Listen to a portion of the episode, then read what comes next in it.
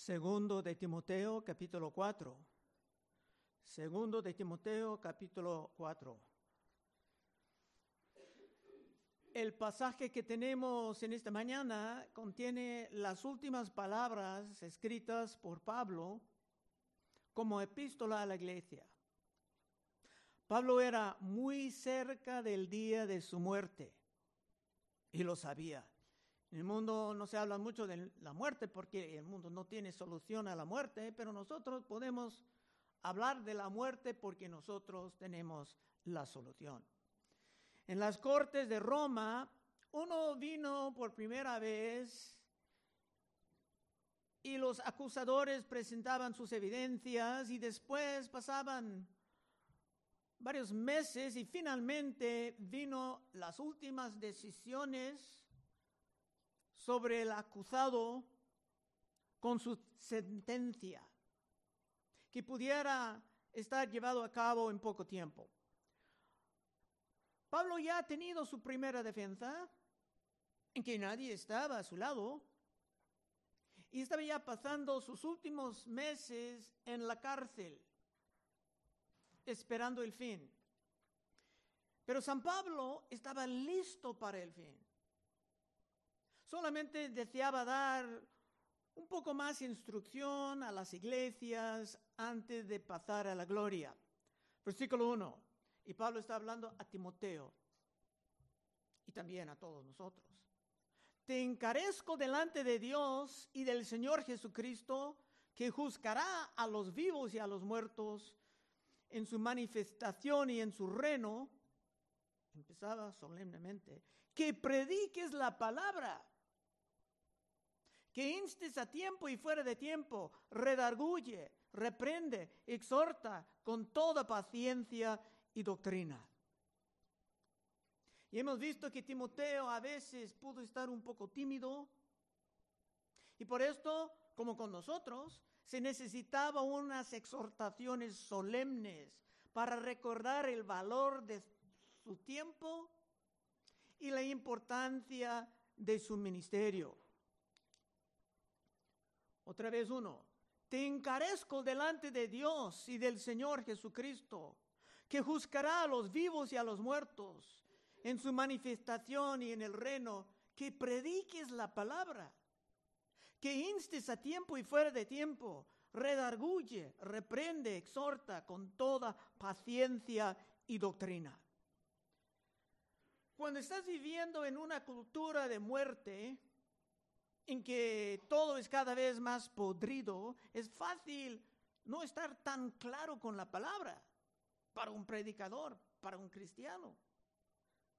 Es fácil gastar tiempo hablando de experiencias personales, que está bien, pero para una ilustración de la palabra es posible gastar tiempo hablando de asuntos políticos o del estado de la economía. Y esto también puede, puede tener su lugar, pero el lugar céntrico, el enfoque principal tiene que ser la palabra de Dios. Cuando las corrupciones de la cultura están entrando en las iglesias como un deluvio de vileza, es muy fácil suavizar todo y no estar tan directo. Y esto sería fácil para Timoteo, pero era algo que tenía que resistir. Es por esto que en nuestra iglesia estamos casi siempre pasando por un libro de la Biblia, enseñando verso tras verso, tratando de captar todo en su contexto. Dice que si te sacas un verso de su contexto, puede convertirse en un pretexto. Es que no queremos gastar el tiempo precioso, el tiempo de Dios, en asuntos de menos importancia que la palabra. Versículo 3. Porque vendrá tiempos, y esto es una promesa, porque vendrá tiempo cuando no sufrirán la sana doctrina, sino que teniendo comezón de oír, se amontonarán, amontonarán maestros conforme a sus propias concupiscencias si no sabes esta palabra, es deseos carnales, lujurias, o lo puedes buscar en el internet la definición, pero creo que con esto te puedes entender. Y apartarán de la verdad el oído y se volverán a las fábulas. Es fácil pasando los siglos para la fe cristiana apartar de la verdad y meterse en las fábulas. Uno dice que ha ido al infierno y ha regresado, tiene un mensaje, otro dice que se fue al cielo, otro dice que hablaba con un ángel, otro decía, dice que vio una apariencia de María y todos tienen información extra bíblica. Pablo pudo ver los cambios viniendo en las iglesias. Dijo a los ancianos de Éfeso, donde Timoteo estaba trabajando, que los problemas iban a venir con seguridad. Esto dijo en Hechos 20:29, porque yo sé que después de mi partida entrarán en medio de vosotros lobos rapaces, que no perdonarán al rebaño. Y de vosotros mismos se levantarán hombres que hablen cosas perversas para arrastrar tras sí los discípulos. El diablo siempre está buscando cualquier debilidad, cualquier grieta en la estructura de la iglesia para intentar traer la ruina y distorsionar la enseñanza. No olvides que el arma principal del enemigo es el engaño, la distracción, información que parece importante, pero viene con el motivo de alterar el mensaje de las escrituras. Otra vez tres, porque vendrán tiempos cuando no sufrirán la sana doctrina, sino que teniendo comenzón de oír, se amontonarán maestros conforme a sus propias concupiscencias y apartarán de la verdad el oído y se volverán a las fábulas. Dice que existan temporadas que vienen y van, si, si conoce la historia de la iglesia. Pero son tiempos en que las iglesias, en las iglesias se prefieran escuchar una predicación que no moleste la carnalidad de los hermanos. Hay temporadas en que la llamada a la santidad es algo que casi se toman como casi insoportable. Aún los que asisten a la iglesia. Y eso no es nada nuevo, sino que estas temporadas vinieron hasta en, en los siglos antes de Cristo. Cuando la apostasía, y si no conoces esta palabra, apostasía es cuando muchos se están apartando de la fe.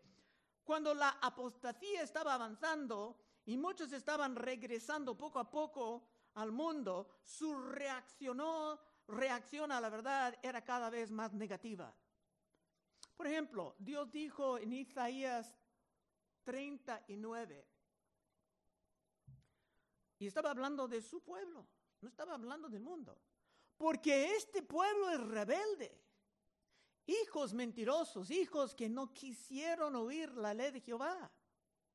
Que dicen a los videntes, videntes eran como profetas que realmente vieron visiones, no veáis.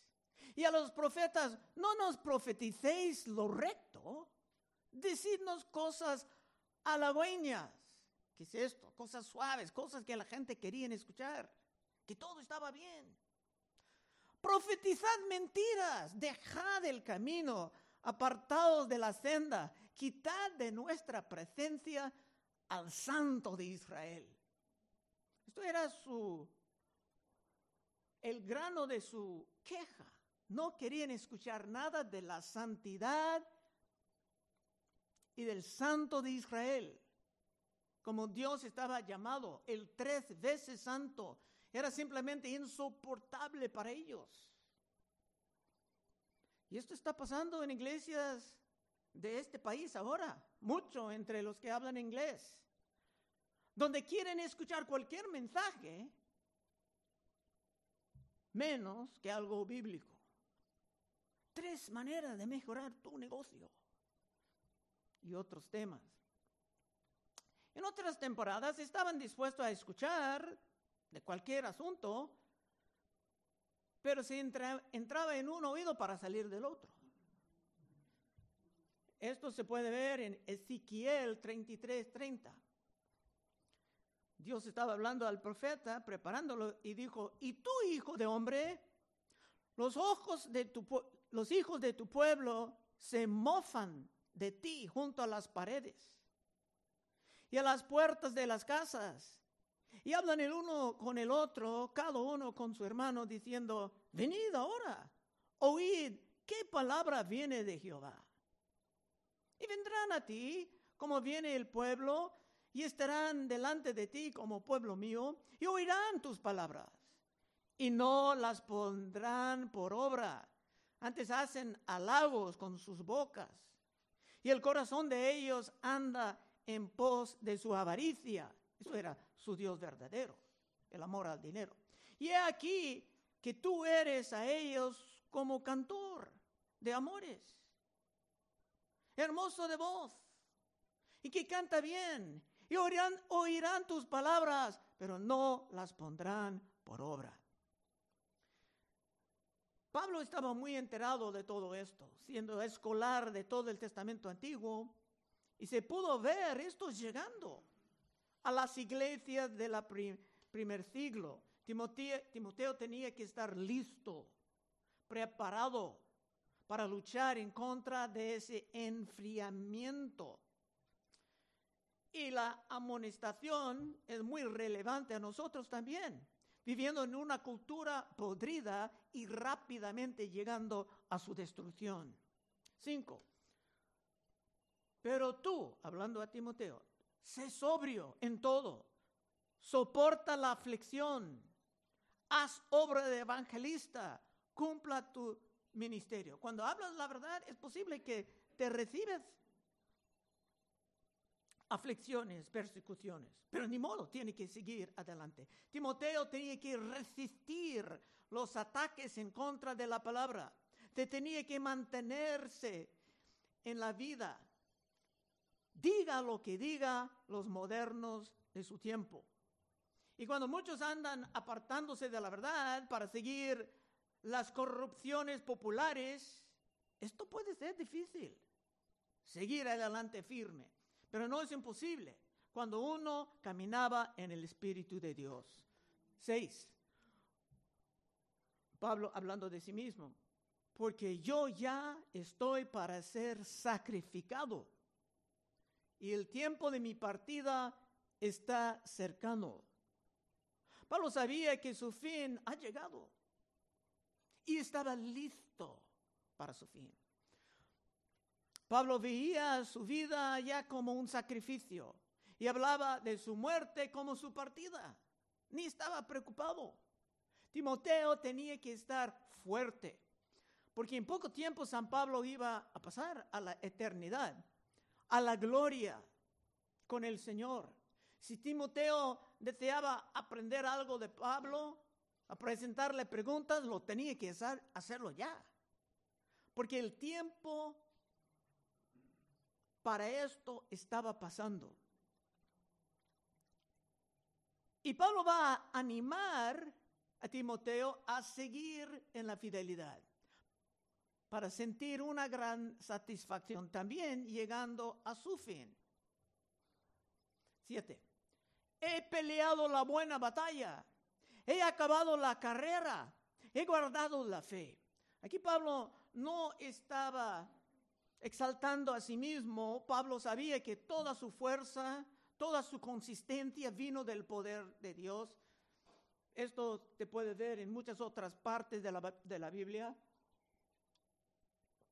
Pero había una satisfacción en saber que se ha empleado bien su tiempo. Y San Pablo era un líder que realmente entendía el valor del tiempo. Dijo a la iglesia de Éfeso, donde Timoteo estaba trabajando, en Efesios 5:15, mirad pues con diligencia cómo andéis. No simplemente mirad, pero mirad con diligencia. ¿Qué estás haciendo? Mirad pues con diligencia cómo andéis, no como necios, sino como sabios, aprovechando bien el tiempo, porque los días son malos. Los días son malos cuando el diablo hará todo en su poder para robarte de tu tiempo. El diablo te presentará toda forma de distracción para separarte de tus oraciones, de tus estudios, hasta de los servicios en la iglesia. Siempre habrá algo más importante por el momento. Y uno que no es muy alerto puede perder años, décadas, llegando al fin diciendo, no estoy listo, porque descubrirá que ha logrado muy poco para el Señor, después de todas estas distracciones. Pero San Pablo estaba listo para su fin. Siete, he peleado la buena batalla, he acabado la carrera, he guardado la fe. Por lo demás me está guardada la corona de justicia, la cual me dará el Señor, juez justo, en aquel día. Y no solo a mí, sino también a todos los que aman su venida. ¿Qué quiere decir esto? Amar la venida del Señor. Los que aman la venida del Señor son los que ya son listos para la venida del Señor. Los demás van a decir, ay, no, que no viene ahora. No estoy listo. Iba a servirle mucho, pero más tarde, no ahora. Entonces Pablo está comunicando todo esto a, Timoteo para que él mantenga ese misma, el mismo entusiasmo por obra. Nueve, procura venir pronto a verme.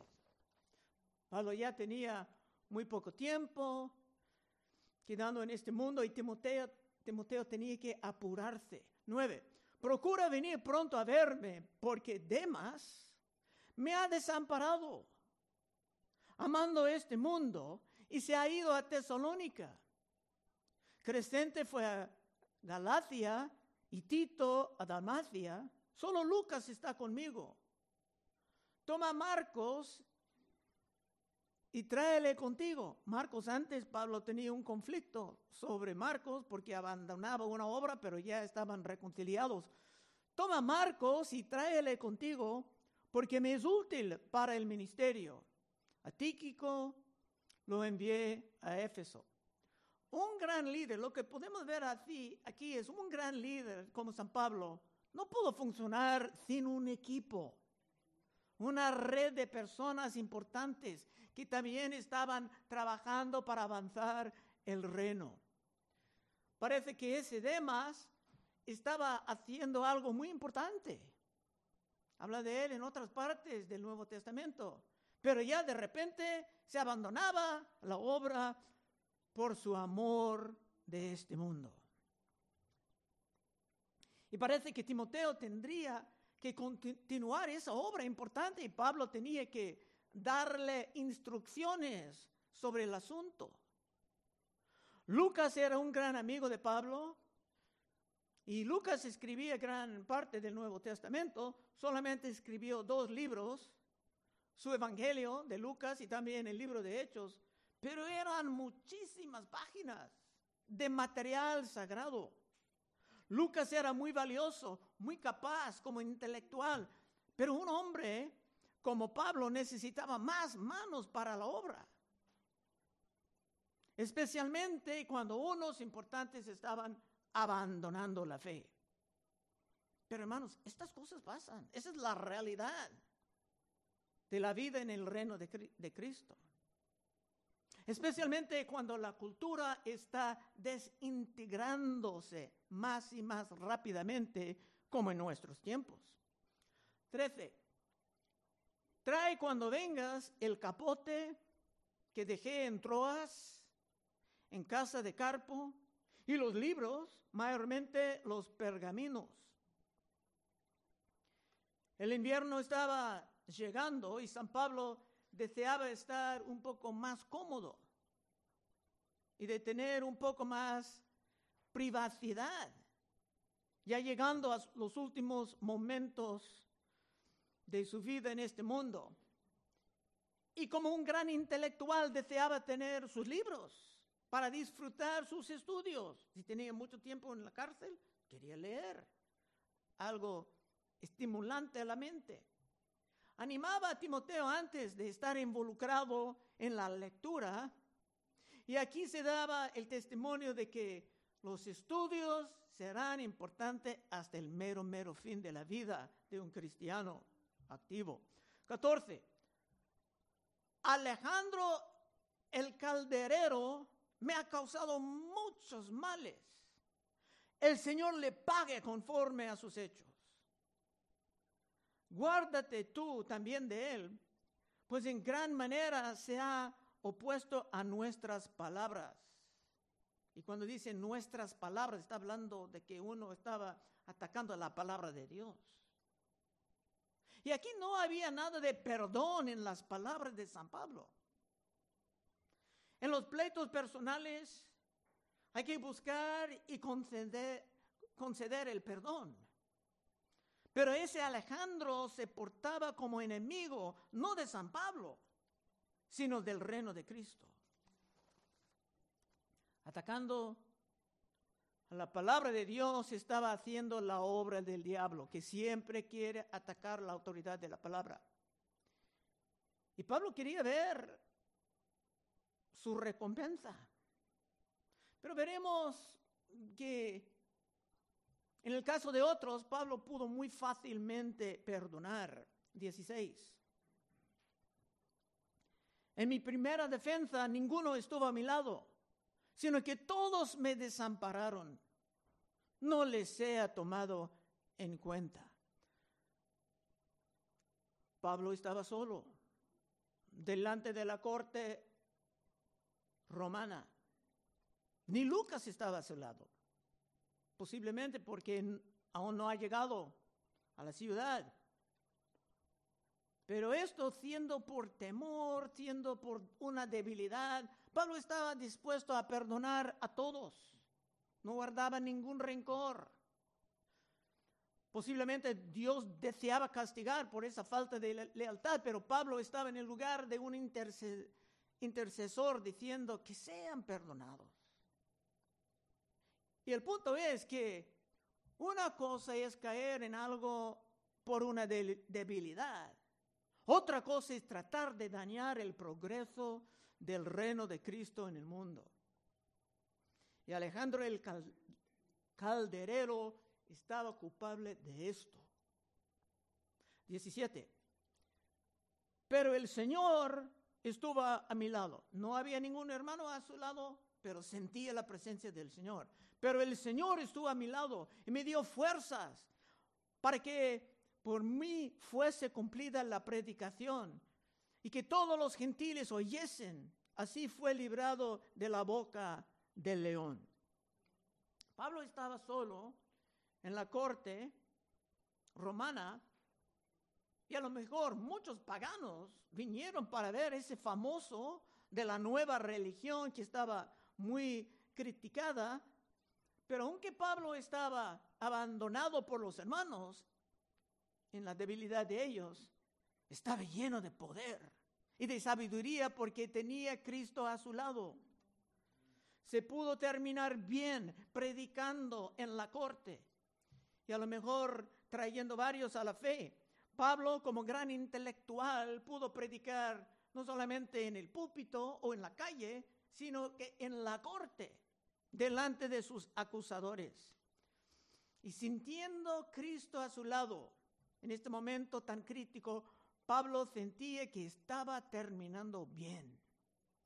El mundo pudo verlo como un fracaso, como un condenado, pero Cristo lo vio como un siervo excelente. Por esto Pablo estaba listo para su fin. 18. Y el Señor me librará de toda obra mala y me preservará para su reino celestial. A Él sea gloria por los siglos de los siglos. Amén. Pablo ya tenía la confianza, no de que iba a escapar de la muerte, era su tiempo, sino que iba a escapar de toda forma de tentación. Su muerte no sería de mucho dolor, sería algo rápido, una decapitación, Y San Pablo era completamente listo. 19. Saluda a Priscila, Aquila y a la casa de Onesíforo. Estas personas que siempre ayudaban a San Pablo, hasta arriesgando sus vidas para estar parte del equipo, Pablo quería saludar. Porque un gran líder, como dije, jamás puede hacer mucho como solito, sino que tiene que tener otros a su lado. 20. Erastro se quedó en Corinto y Trófimo dejé en Melito enfermo.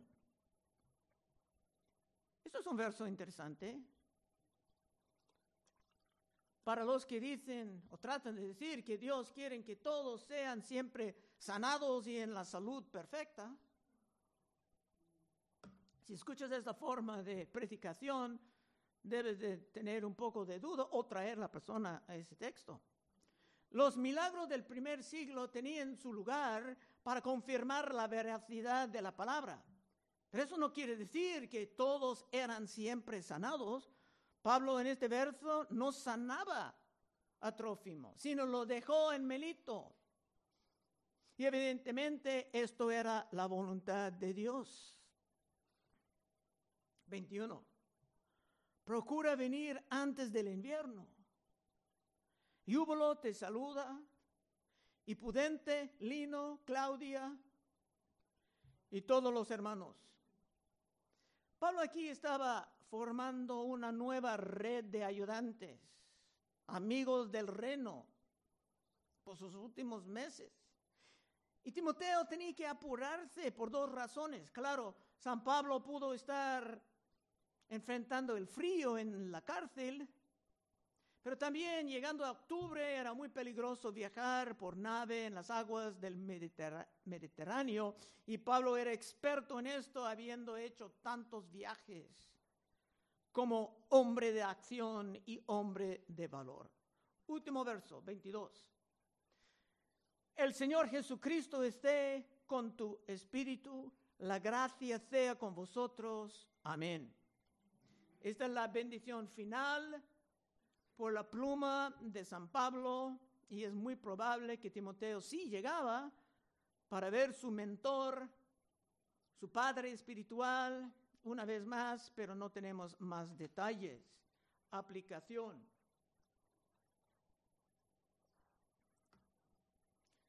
¿Qué podemos aprender llegando a este capítulo final de la vida de San Pablo?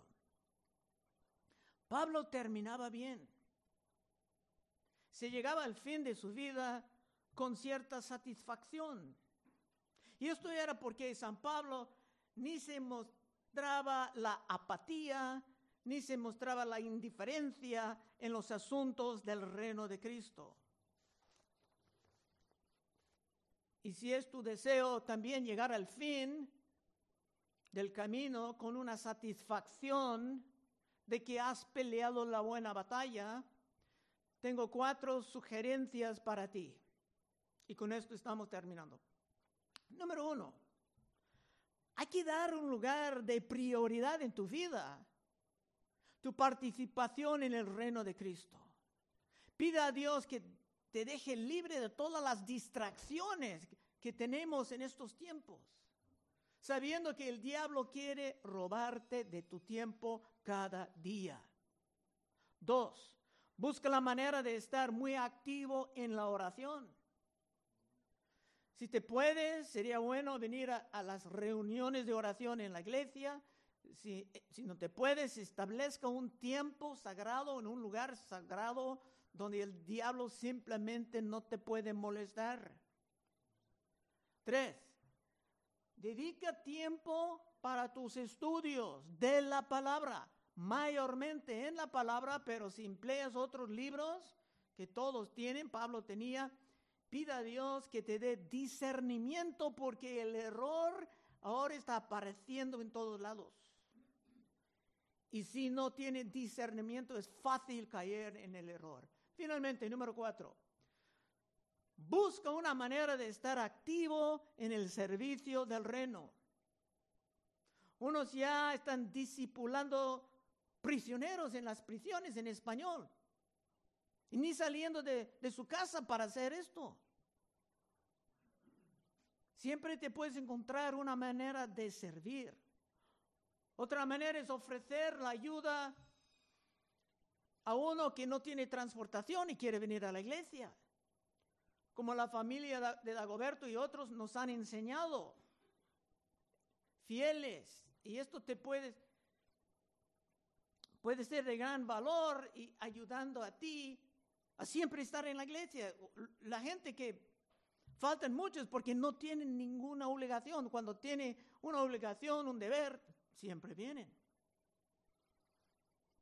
Y si tú quieres llegar a tu fin, sea cuando sea, nadie tiene una garantía de 30 más meses o 100 más meses.